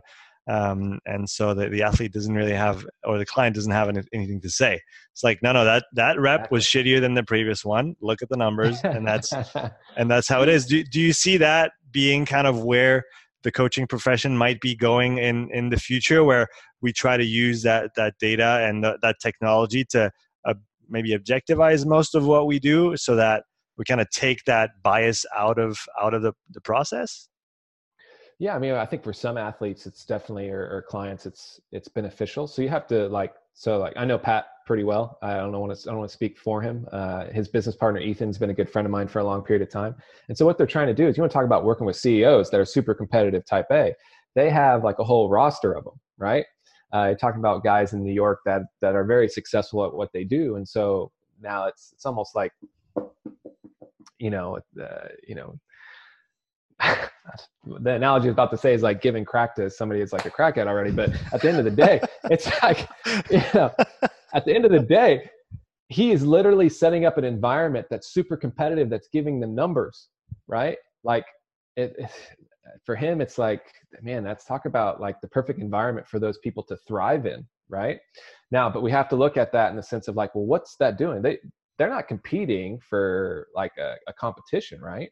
And so from a, a sports performance side, I don't know. I think it's good for us that like, hey, like we know velocity based training, we can maybe squeeze out some more reps because the athlete can then like see, okay, how it's getting regulated and kind of beat the system in, in some regard. Uh, I think that helps if there's like uh, specific training objectives.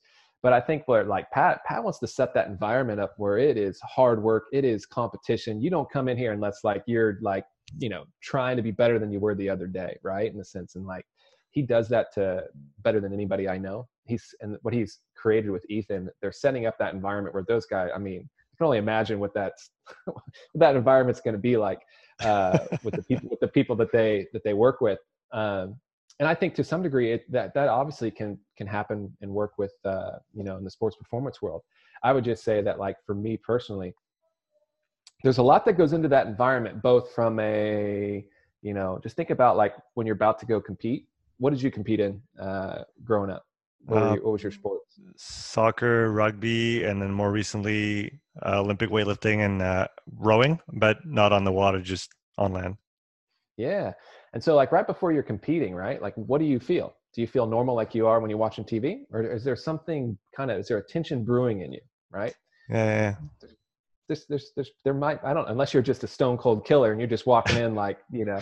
You know what? Was, it's, it's funny, and maybe going back to what you were saying before about being present and conscious. And um, when I did my previous competition, say in weightlifting, there was obviously the butterflies, the I'm stepping on a stage, there's people watching. I've never done this before. Exactly. But what's interesting is when I did my first rowing competition, it wasn't a big event or anything. Um, but what I did was that first of all, I had visualized my 2K in my head with a metronome so that I mm-hmm. and, I, and I visual, visualized the screen with the meters counting down, and I knew how many strokes I was going to do on on 2,000 meters, so I could time it exactly and see my you know 1990, uh, 1980, 1970, 1960 with each stroke, and then on the day at the venue, I walked around, uh, set up my schedule on my phone depending on when my race was, so that everything was planned out, I actually sat down, I lied, laid down, laid down, and kind of visualized my warm up, and then my transition to the competition floor, and then the the race itself. And so when it was time to kind of hit go, I just executed on my plan, and I didn't I didn't second guess anything. I just did what I had already done in my head, and mm-hmm. to date, it was my best competition in the sense that I didn't have to think; I just did, and so that that was pretty that was a pretty cool experience. No, that's awesome. And that tells me that you're the type of athlete I will not give data to. it's all going to go through me. so I should I should not check my HRV in the morning. Is that what you're saying? yeah, you're the you're the last person now. No, no, it's all it's all good. No, but that's what I'm saying is that like in that those environments, like outside of probably that experience that you're talking about of just being very calculated in your in your run up to your event, you know, most of the time there is that that inner tension that's happening and and uh, i'd say like in general pop clients that's cool. You can get that little hit you know uh, you know two or three times a week. I think for athletes we got to save that a lot of the times like for competition uh, you know, yeah. for the for competition you know? Um, and so but that, that's what i'm saying. It's like you're you're conducting the orchestra right as as a coach. You're you're trying to play with that. Is are there times for that? Of course. But there's other times for like hitting specific object, objectives or, or you know biomotor qualities and then kind of getting out you know we always talk about the only reason why we want to use uh, technology is to improve the timing of dosage. Uh, you know obviously improve improve the actually dosing the athlete but it's kind of being like an assassin. We want to be in and out without anybody really knowing we were there right? Mm-hmm. um, to allow them to do what they need to do on the weekend or in competition. So kind of the the the the perfect dosage at the perfect time so that there's no there's no excess volume there's no excess work that's not going to be productive it's like the right dosage exactly nothing less not, nothing more and kind of move on to the next yeah. step so yeah, and when I say perfect, let's just you know nothing's perfect, but we want to be as close as we can. um, what are other ways that using technology in in training and in coaching has changed the way that you maybe view things or or do things as a coach? Mm. Um, it's a good question. I think it's from a personal level, it has allowed me to fuel curiosity about learning about the human body, right? If you have if you have technology that's actually giving you good data, and I do trust Omegawave and I trust Moxy, like it allows you to explore uh, what the human body is capable of, what pathways the, the body takes, and it allows you to then kind of open up and broaden your scope of maybe what you thought your job really was, you know. Uh, because I'll be honest, uh, when I first got into this, nutrition wasn't going to be the thing, right? I was like, I don't want to deal with that. Uh, but the more you see that you're influencing metabolism anyways with exercise and everything else, you're just like, well, how can I make this better? How can I recover this athlete better? Right. And like you can see things change on some of the technology by giving him things that are like good for him. Um, and so then that just kind of then just threw me down rabbit holes. So that's been that's been one side. Two, which I've kind of mentioned before, is the fact that like you're trying to create modalities or environments for athletes to seek an adaptation that you want before, I would have never known. I would have never known to put up a rower up high, right? I would have never known that low intensive work really needs to be low intensive, like, and like what specific paces or modalities need to happen for that athlete. I would have just been like, oh, just go run on the road for 40 minutes and come back. That's your aerobic day, right? Now, now we can cheat the system a little bit. Um, so, and then not only that too, but just like seeing all this, like knowing just even how the heart adapts right and all the different mechanisms that the heart even goes through and, and like how it's a, a functional unit with your circulatory system i mean all these things i would have never i would have just looked off of a book and been like hey today we're going to do uh, you know two by 10 minutes at 30 seconds on 30 seconds off and go right? Uh, so it's really helped me uh, you know dig down deep into the weeds and i think it's allowed us to carve out a niche for us that is uh, different than let's say what most coaches are doing. Um, and then we're also passionate about spreading it. I mean we want you know more coaches to to know what we do it's not uh, we can't coach every athlete me and my business partner say that every time when we do our seminars we're like we can't coach all the athletes right so it's like but how cool is it to see other other coaches utilize aspects of what we do but we're all our own artists. They're going to come up with their own thing, their own interventions. They're going to try out their own environments. And then like for us to actually have like good conversation and be like, cool, like I'm stealing that. Right. Uh, I mean, that's why like, even when Evan uh, does his stuff, uh, you know, like we probably, if you see us, we probably have two different training, uh, methodologies or or maybe the way we look at things might be different but we're using the same we're using the same technology um, you know but like if me and him had a conversation right like we would just be stealing each other's stuff back and forth. We'd be like oh cool i'm gonna try this. Oh great you know? And that's uh that's when it gets exciting right? Like uh and i think that's what's really cool about technology is the fact that like it's just going to expand what we thought um was going to change what we already thought that was supposed to be the right way you know and uh maybe open up more doors for us yeah, because maybe we could think as technology as being almost reductionistic and drawing us drawing us all down to the same kind of conclusion. But like you said, you and Evan use the same technologies, but you've drawn maybe different conclusions uh, depending on the populations that you've worked with. I mean, prior experiences and, and interests yeah. and all that stuff. So, um, but again, I guess what you do have in common is that kind of underlying um, model or or framework that is kind of updated from the the previous model with the you know you have the ATP PC and then you have glycolysis and you have aerobic and that's how it works and that's the time frames and that's what you train and how you train them. Uh, when did you first get exposed to that new kind of way of thinking about energetics and how did you react to it at first? Mm, I mean, uh, a mentor of mine, Landon Evans, uh, said, "Hey, just buy this Moxy thing," and he was like, "That's uh, you know," and then like you know, I don't like Landon's great, uh, I love him, but he doesn't really explain a lot, and so he, uh, so I get this Moxy, and then like I just start playing with it, and to be honest, like I just it was something new that uh, I mean, do you have a Moxy or do you have I any NIRS device that you Not with? yet. yeah. The, the, the moment you put it on and like you do like say a high intensive effort and you see that oxygen is being utilized immediately and you see that when it goes down to the point where it's uh, like at zero, right? And it kind of holds there. We call that like in our seminar survival training because uh, your body is now in a, and maybe it's a, a hypoxic uh, environment. And that just means that there's not enough oxygen to produce the, the energy needed. Um, even though there's oxygen there.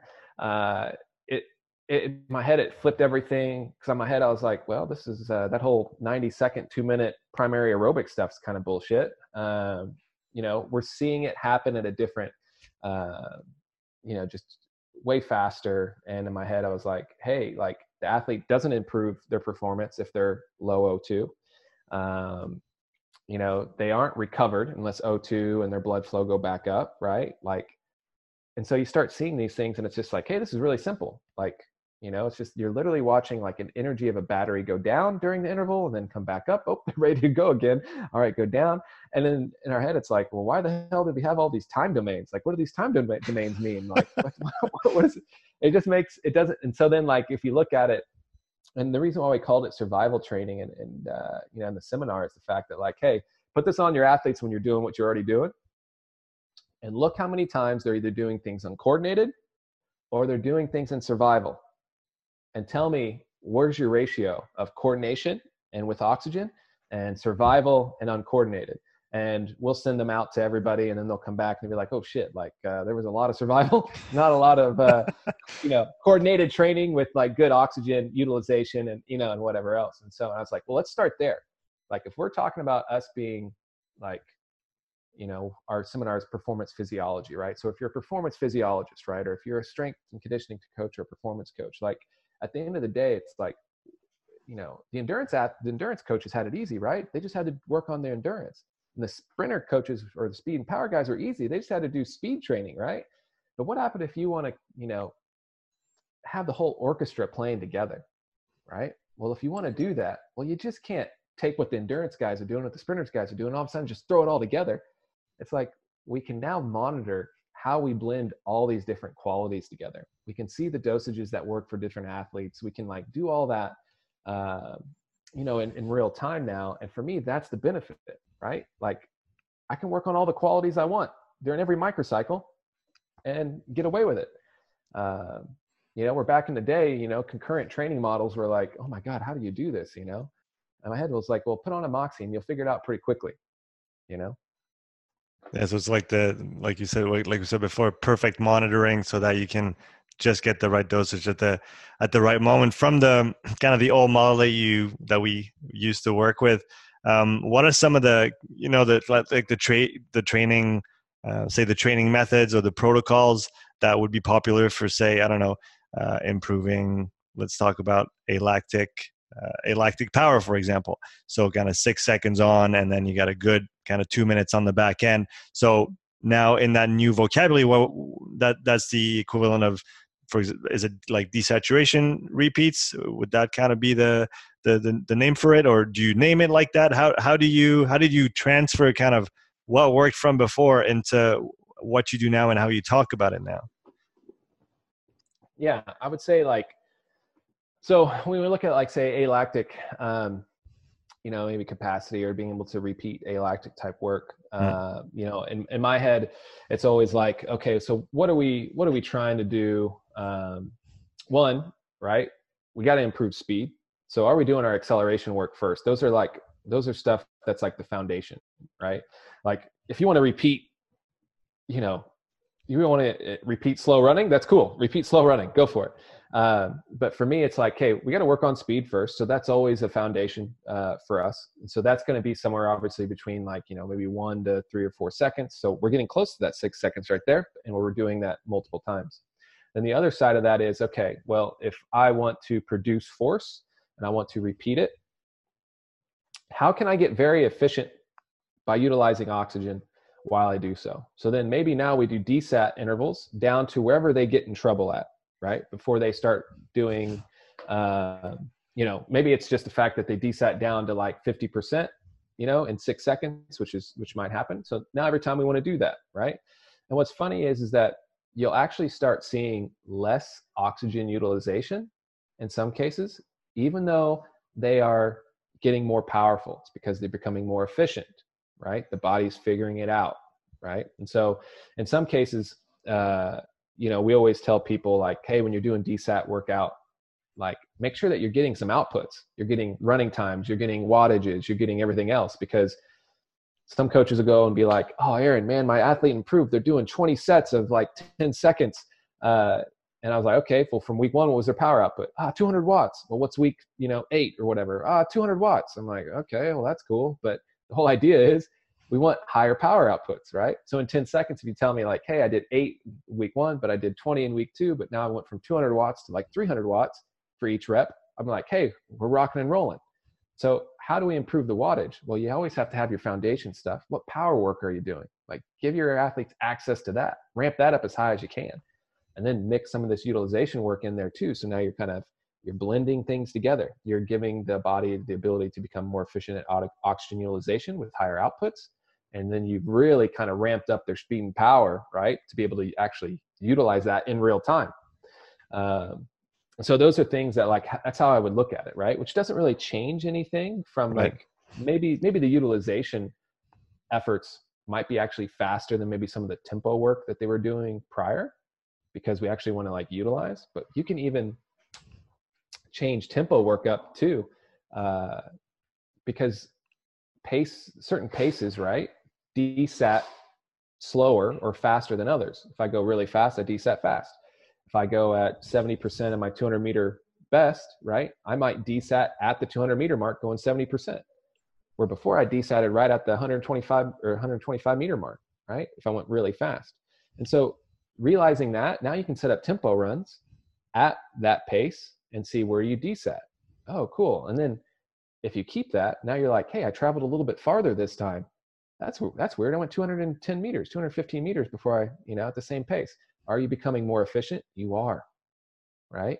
Like that's what we want. So at the end of the day, it's like, you know, in some cases, I don't want to see DSAT being down to like what it was prior, because you know, if I'm looking at like a middle distance runner, if they're utilizing oxygen way faster than they need to, I'm not making them better specifically at race pace, right? So at race pace, if I'm doing intervals at race pace, I should see less oxygen utilization, right? And if that's the case, then I know that they can last longer at race pace and then I'm setting them up better for success. And so we always have those things going on, um, you know, throughout each one of the microcycles, right? And so, um, you know, maybe we don't call it alactic, but man, we're doing a lot of that work anyways. Right. It's or just the, the traditional work the, the terminology changes, but the I mean the the methods that that have worked always kind of stay tried and true, and you still use that, but in a different context and with more precision because you have the the the monitoring. If if you know coaches are interested in maybe investing a little bit in technology, would would the Moxy be the number one thing that you would recommend people to get, or is there maybe something that uh, has a slightly lower buy-in um, that that people can start playing with and get some interesting data when it comes to individualizing training for their athletes and clients. Hmm. Yeah, I, I mean, obviously, like you know, I'm biased, and so you know, it'd be either Omegawave and Moxy, but um, I like I like Moxy mainly because you know, if you're say a sports performance coach and like you want to save your butt a little bit in the sense of you're training your athletes and you don't want to, you know, we're all trying to like reduce injury, right? Like that's the biggest thing in pro sports, right? Like we, you know, we've been to Arsenal, Crystal Palace, and all these places, and like the biggest thing that we we talk about with all these coaches there is that like, hey, injury, you know, how do we prevent injuries? Um, and I think um, you know, for us, it's like Moxy gives you those different phases of metabolism that if you just had a grasp of that, um, you would know what to do when, right? Like you get to see it in real time and it, it gets to only add depth to your coaching. Um, and the fact that like Roger, who made Moxy, made it in such a way that is the only thing out there that I know of that gives a coach a better look at what's going on the muscle, right? There's other nearest devices out there, but they all give you kind of weird readings. Um, and so Moxy's like the one where in my head I'm like, okay, cool, we can work with this. Like this can amplify what we do. Um, you know, and I'm hoping in the future that they do become more affordable because to be honest, this should just be like heart rate monitor. It should be like polar uh, at the end of the day.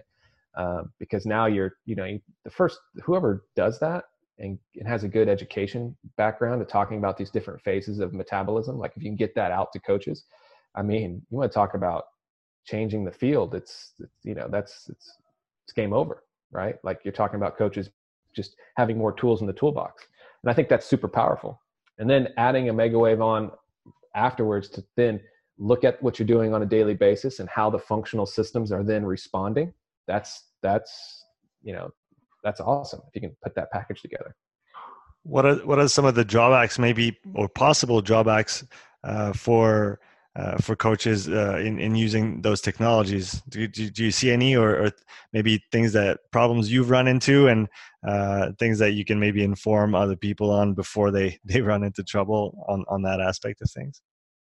Yeah, I mean, there's there's a lot. To be honest, there is a lot. I mean, from an Omegawave standpoint, getting an athlete to test, you know, as often as you need to, but realize that you only need three tests in a week to get a pretty good trend on the athlete. Um, and some coaches have a hard time convincing the athlete to do that uh, or setting up time out of their schedule uh, to do that. Um, so that's always one. Moxy is it's always an education thing, right? That's why when we started doing our seminars uh, to how to utilize uh, Moxy, we've really tried to make it very simple. Like some of the stuff I told you today, I've had in my back pocket on on uh, just the redox biologic or redox bioenergetics. Like I've had that. I've been working on that for three or four years, and I've never talked. I've never said that to anybody because it's too in depth, right? And so we have to simplify these things um, you know for for a lot of these coaches. And and that's always hard because like you know like i was i got in trouble with this early on too is the fact that i just did what i was coached to do right?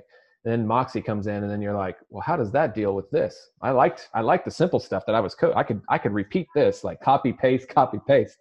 This is not copy paste. Um, and so there's a little bit more effort involved um, and then obviously the money is, you know, I mean, they're not, you know, it's, it's expensive. Um, but uh, yeah, I mean, I think that, and then obviously putting the Moxy on, right? You, you know, taping it onto your muscle. Sometimes athletes are like, why am I taping it here? This feels uncomfortable, whatever else. But even starting it off, any technology you use, we always say use it for evaluation process first.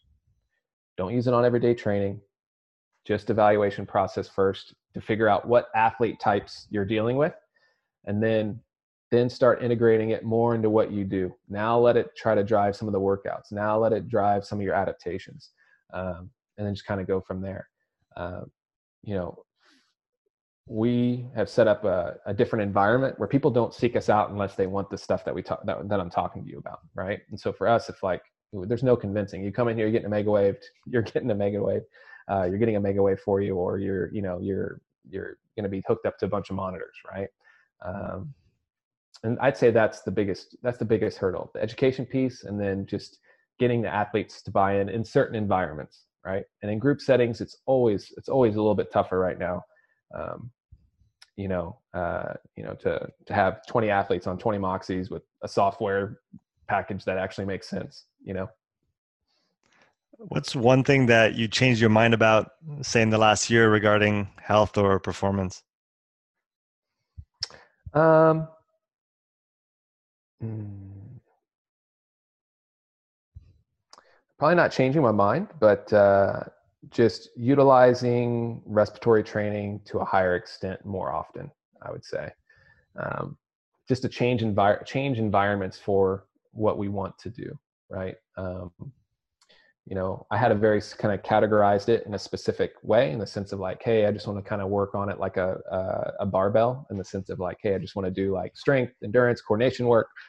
And then I was all like, you know, after some reading, I realized that uh, I can recover athletes faster by utilizing it in their recovery periods, uh, putting it up into uh, even recovery periods in workouts. Uh, I can do it even in competition. I can do it uh, mixed with certain nutrition uh, protocols that I have. Um, I can utilize it more. So it's it's just like, you know, I haven't like having a guitar laying around and you used to just play one song. Now I can play multiple songs. Right? It's just a tool that I've I've learned to integrate it in more things. And I think that's uh, over the last year that's probably been the biggest thing. It's just integrating it into more of what we do.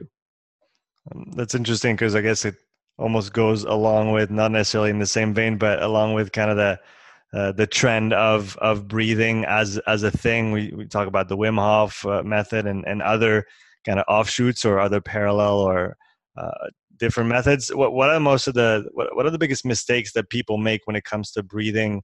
Uh, breathing training, I guess we, we we could we could call it. What do you see out there that kind of makes you roll your your eyes and and and wonder how mm-hmm. we got to that? How much time do we have? Dude, I'm open. I'm good. yeah. I mean, um, I would say that like, so we have to first, let's just look at and say like, well, how does the respiratory system maybe just get into a little bit trouble, right? One, we can think of like structure, right? So the structure of your rib cage. Realize that when the diaphragm relaxes, it doesn't relax fast. It actually has to kind of come back up uh, a lot more than you think. And so, if your structure is very here, right, that might dictate how fast your diaphragm relaxes. And if it doesn't relax in between breaths, well, it's using more energy, right? And then it could fatigue. Now, realize that anytime that, uh, you know, I mean, we've all seen it where the diaphragm then has to, or if like the the core the athletes trying to save themselves, right? They're trying to use every muscle possible, right, to to breathe. That's not very good in their sport. I mean, they they need some muscles to actually do the function that they're trying to do. And so, uh, you know, looking at that, we're like, okay, so how do we alter structure with breathing? And so, can we come up with resisted exercises both on the inhale and exhale that are balanced? That's super important. But yet, move the athlete through different postures to you know put pressures in different parts of the rib cage to allow the athlete to maybe have a bigger tidal volume right? Um, you know and and what muscle actions are we we we driving so that way the athlete can utilize the muscles in between the rib cages that are kind of the respiratory muscles um, so the athletes can use their respiratory system as a weapon in their sport right? That's our job. Uh, and I think some of the ones that I see that are off is that they either train the exhale only or the inhale only. They might train both, but they can only train it for a short amount of time. So you can't tell me, like in some regard, getting somebody stronger might help their endurance, correct? Mm-hmm. Right? Getting somebody just a little bit stronger might help their endurance. Mm-hmm. But if they need to take their endurance even farther, getting them just a little bit stronger might not just get them there, right? Yeah. So it's the same thing with your respiratory muscles, right? Like you can use all the resistance stuff that you want. There has to be a time domain in that, right? And so with that said, is that the you know we're we're actually building a respiratory device called the NX, which is um, maybe very similar to the Spiro uh, SpiroTiger, except that we're you know uh, it's actually built for like in a gym, so you can throw it around, break it, do whatever you want, or not break it hopefully, but throw it around. Uh, have apps like aggregate you know data off of it and you know really be for the athletes and the coach in that that that setting. Um, and so you need to be able to like train your respiratory system just like you would train your leg muscles right? If you want to go on a 40 or 30 minute run to improve maybe some aerobic um, you know light aerobic characteristics well then you need to do the same thing with your breathing and you can only do that by going the, that time frame well, most people that are breathing on these devices that are out there will either hyperventilate or pass out or one of the other things, right? and so finding the tool to give you the right environment is probably important in that regard. So that's one way. The other way, too, is the fact that all these devices can't tell you whether you're coordinated with your breath. Am I two liters on the exhale and one and a half liters in? That's not coordinated. Or am I the opposite? My two liters inhale, one and a half liters out? That's not coordinated. I want a device that can tell me if I'm two liters in, two liters out. And I want to be two liters in, two liters out as I go to 40 breaths per minute, 50 breaths per minute. Well, hopefully I don't go to 60 breaths per minute. That's probably a little bit too fast, right? But I want to make sure I'm coordinated all the way up the ladder and all the way down, right? And then if I beat that, well, now can I go two and a half liters all the way up, all the way down? Now can I go three liters all the way up, all the way down? Because that then I build again in the center of our training uh, methodology is coordination. Can I be coordinated at whatever like stimulus I have, right? And then if I am, now can I become stronger at each one of those, right? Can I improve my performance at each one?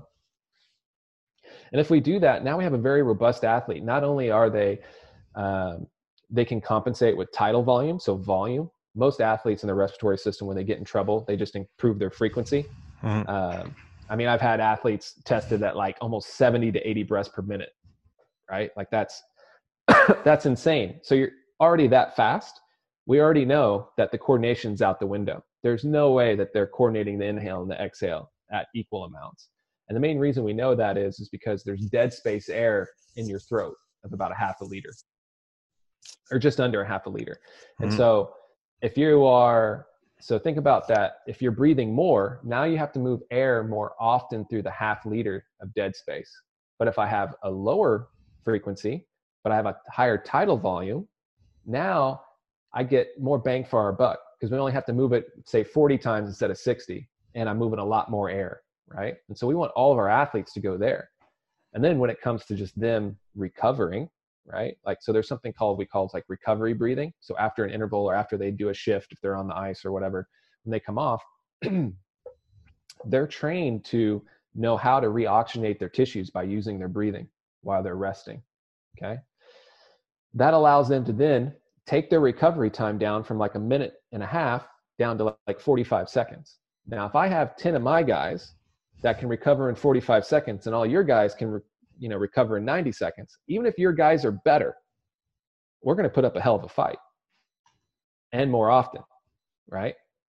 So that's how we're going to try to utilize our respiratory system as a weapon and train it.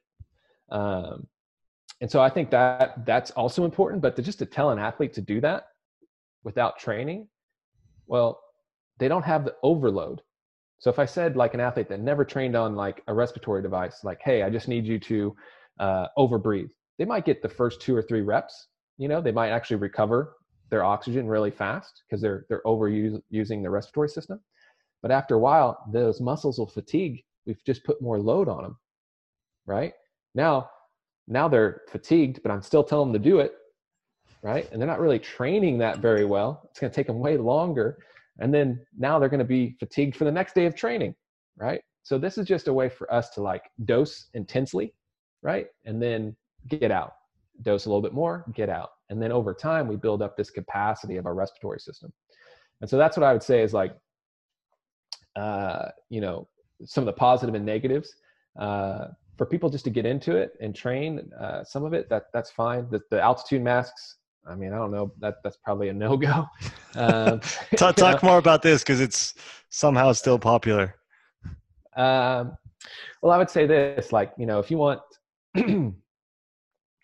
most athletes uh, really struggle with getting CO2 out. In other words, their exhale. They mm-hmm. can't really over exhale to get the CO2 out. And so now you're creating a situation where one, you're in, you're you're they're struggling to inhale, and getting it out, they're just automatically getting a lot more CO2 in, right? So now you're having athletes that are really trying to inhale very forcefully to kind of get themselves out of trouble. And chances are they're using all the muscles that we're trying to get them not to use. Like know? their, their neck, their neck and their oh, traps and their erectors and yeah, yeah, yeah. Exactly. And, uh, you know, we've seen, um, you know we've seen some uh, you know even stuff with the you know the the Omegawave and you know with people that have used uh, the masks in the sense of how their gas exchange system is operating how their brain has like tuned up their respiratory system um, and in some regards realize that CO2. So being involved in a CO2 environment is not bad. In fact, if you wanted to use that mask for anything, I'd use it in recovery. I'd use it to put it on when you're at home watching TV. Now, your girlfriend or whoever might think that's uh, you know an amazing thing. They look over you and you look like Bane from Batman. but um, at the end of the day, it's the so CO2 can help recover nerves. It can actually create uh, mitochondrial biogenesis. It can improve capillary beds. It can vasodilate muscle. So, let's say you had a meal, right, or took certain supplements, and then after about an hour and a half or so, after it got digested, you vasodilated to deliver those nutrients and supplements to the muscle. Hmm, hint, hint. That might be a way to better use that to, um, you know, recover athletes. Um, and so, having that over CO2 environment is probably not bad in that regard, but to use it in training, I would say that there's better ways to to really work on your respiratory system uh, to make it functionally better. Now, you might get better in a crap environment, but like I said, you're taking the Ferrari out and you're running it hard still. You're not training it. You're just taking out and driving it really fast. Uh, you know, and so in that regard, those those masks don't really, you know, they don't they don't perform the do they don't perform the action that we need from the respiratory muscles to actually train them to be efficient. So people need to learn about the respiratory system and everything that's involved and then decide for themselves what they should use and when instead of just oh. picking stuff off the internet and saying hey that looks cool. Oh for sure. Shock, shocker yeah, right? sure. shocker. Yeah i know i know and that, that's where it's like you know it's uh and that's cool though is that once you understand this stuff like physiology and stuff like that they all these things just become tools. Like they're not you know if i got an altitude mask in fact i have one uh you know we tested the crap out of it uh, you know, now I know where at least where I would put it, right? And I know where I wouldn't put it. And so it's just the same thing with all the technology that we use. If you have a, a good grasp of physiology, now you can't be can't be duped by nice marketing. You know. If you could only if you could only pick one, uh, what's the book that ha- that's had the, the biggest impact on you, uh, either as a person or as a coach? Mm. Um, yeah, that that one Probably, that one book is a killer, man. yeah, well, to be honest, like if I had to, um, it'd probably be a revolution uh, in the physiology of a cell, of a living cell, uh, by Gilbert Ling. Okay. Um, he was the, he was the first one um, to start.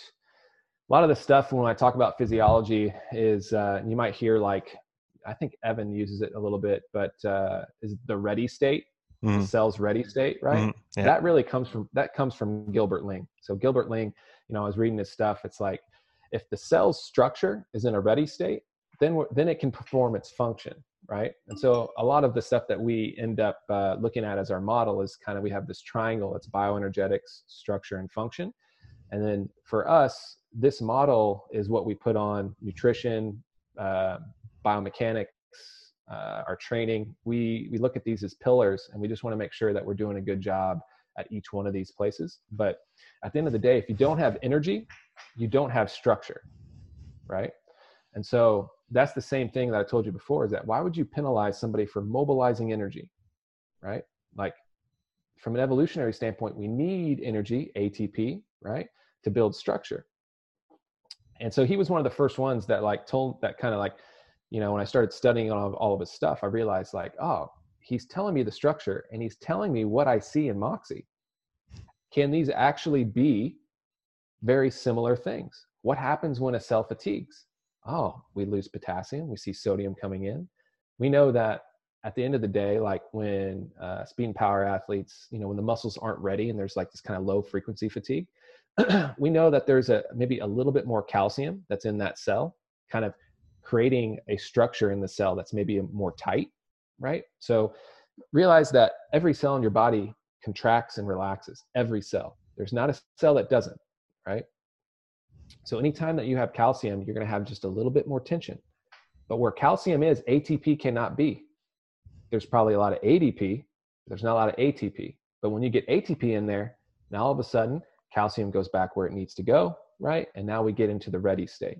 And so for me, I just realized that uh, you know, if there's energy, you have structure. Very simply, like there's a lot of other kind of redox biology stuff in there that that would explain that. But just simply, if you have energy, you have structure.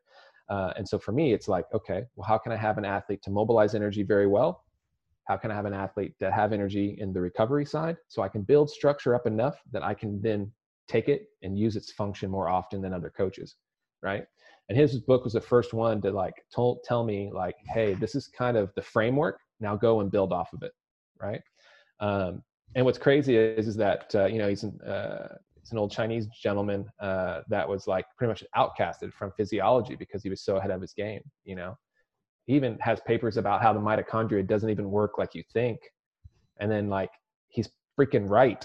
Like I know people are going to be like, "What the hell is Aaron talking about?" But like I, I promise you, like the same stuff that we see in cells happens in the mitochondria too. It's the same thing. It's like energy there will create mitochondria will have the, the specific structure they need. And when the mitochondria doesn't it either has to protect itself first and that's going to cause issues.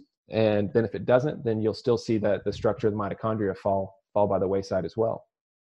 And so all that was kind of the framework. And then um, i mean i just have a deep passion about this stuff. So his book was the thing that that really put me put me over the edge. The, the um, structure function energetics is really interesting because what popped into my mind on a macro level is kind of uh, not only PRI but others do it as well. Is talk about position of your exoskeleton. Also take take care of structure. That'll take care of function, and then obviously the energetics will follow as well. And like you said, it's it's it kind of goes in a circle, but it works. If it works at the level of the cell, it works at the level of the organism as well. Where if we're better positioned, well, our muscles could, could do the job that they're intended to do and then everything runs kind of smoothly right? For sure. And like so think of it this way like what does PRI always say? It's like oh when somebody's sympathetic right we see certain structures right? And they're always talking about parasympathetic. Well what is sympathetic? Sympathetic is in a nutshell it's just mobilizing energy. Well the organism won't be mobilizing energy unless they need it. Hmm. so that means they're underneath a stress right? So why would you be mobilizing energy if you're just sitting in the, the jungle and you have a bunch of fruit around you right? Like yeah, it's, a, it's, a, it's, a, it's a misapplied strategy. Yeah, and so uh, at the end of the day, that those postures, right, can kind of arise because their body is just you know uh, searching for energy. And now they always want to do a lot of like obviously putting pressure in certain areas, and they always talk about long exhales and holding your breath. Well, CO2, what does that do? Builds up that that changes the internal environment, the Bohr effect, right? It allows CO2 to, to build up. Now oxygen gets to be dropped off down into the cells. Now the cells make more energy. Now the person feels more relaxed. Their nervous tissue. Um, J.C. Bose, who's an Indian uh, uh, scientist back in like the 1920s, figured out that maybe even earlier than that, which is interesting. If you read his book, uh, his graphs that he was looking at in plants, muscle, and metal all have the same graphs as Moxy. Hmm. He noticed that when you stimulate these different inorganic or organic uh, materials that you have mobilization of energy and it looks just like a Moxy graph. It's mobilization of energy as in like magnetic waves that increase increase increase and then they relax when you take off the stimulus. And then if you do it enough you start seeing it not being utilized or what we call not being utilized or not propagating. And then the thing fatigues. If it's metal it breaks. If it's a plant it dies. It's a, if it's a nerve it, it, it, it swells up with water now, what happens when you put CO2 back in a nerve? The nerve goes back to normal. So, what are we doing with, with certain breathing? If we're regulating our breathing and allowing an environment with more CO2, we're dropping off oxygen, we're creating energy. We have now relaxed certain tissues that might have been a little bit tense. And so it all kind of goes around. It doesn't matter like where your inputs are sometimes, hmm. you know, it's going to stimulate that circle or that triangle. And that's really what we've um, that's that's really been our foundation in our in our coaching. Um, Aaron, it's been an absolute pleasure talking to you today, and uh, I learned a lot, and I'm looking forward to hearing the feedbacks on uh, on the conversation. Say, where can people find out more about you and what you do if they want to further educate themselves, or or just yeah, know more about how the body works and how we can better train our athletes? Yeah, um, well, our our website is evolvehp.life. Um, and then obviously on Instagram, um, just search for me and, and I'm on there. I, I, always tell everybody that like follows me on Instagram, like you're just going to see my family. That's first and foremost on Instagram.